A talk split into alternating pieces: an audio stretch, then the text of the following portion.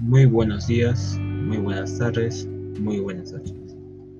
El día de hoy tendremos un breve espacio donde hablaremos y les presentaré sobre el aprendizaje del texto que leí, que se llama Fotolidez y, semejanza, y semejanza de los jesuitas. Mi nombre es Luis Novoa, estudiante de Conquista Rey Interna, y será un placer decir, decir esto. Bueno, ante, ante todo esto, nos ponemos una sola pregunta en nuestra mente. ¿Qué hacen los grandes líderes para motivar a quienes nos rodean?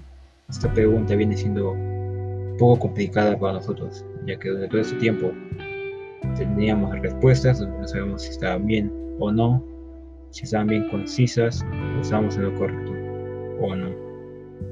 Bueno, acá en el texto nos damos un punto donde sería que el general Eric nos habla sobre una situación de clase militar un poco machista, donde nos da a entender que acá los soldados que tenían una, mejor, eficacia eran las personas que sentían estas emociones, donde serían la valoración y el amor que ellos tenían con una persona. Con lo que dijo este general nos afirma que a las personas que nosotros amemos o odemos serán unos futuros líderes jesuitas. También en este texto nos habla de distintos valores que tienen los líderes jesuitas. Unos, unos valores que vienen siendo muy importantes también para nosotros, donde sería el coraje y cambios radicales. Unas cualidades de un propio líder. Otro punto para rescatar sería sobre el profesor John Cotter ese profesor estudió en Harvard y nos establece como tres puntos muy importantes.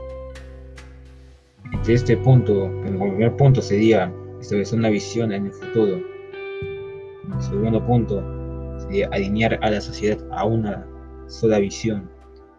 Y como tercer y último punto, que es muy importante para todos, pero también para ser un buen líder, es ser perseverante ser perseverante.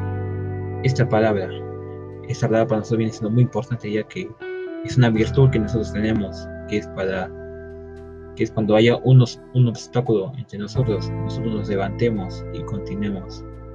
Así como hicieron también los grandes jesuitas en el desarrollo a su compañía, ya que ellos tuvieron grandes obstáculos y ellos no se, no se, rindieron, no se rindieron y así lograron tener su compañía. Bueno, eso sería todo para su este texto y le pido muchas gracias por la atención.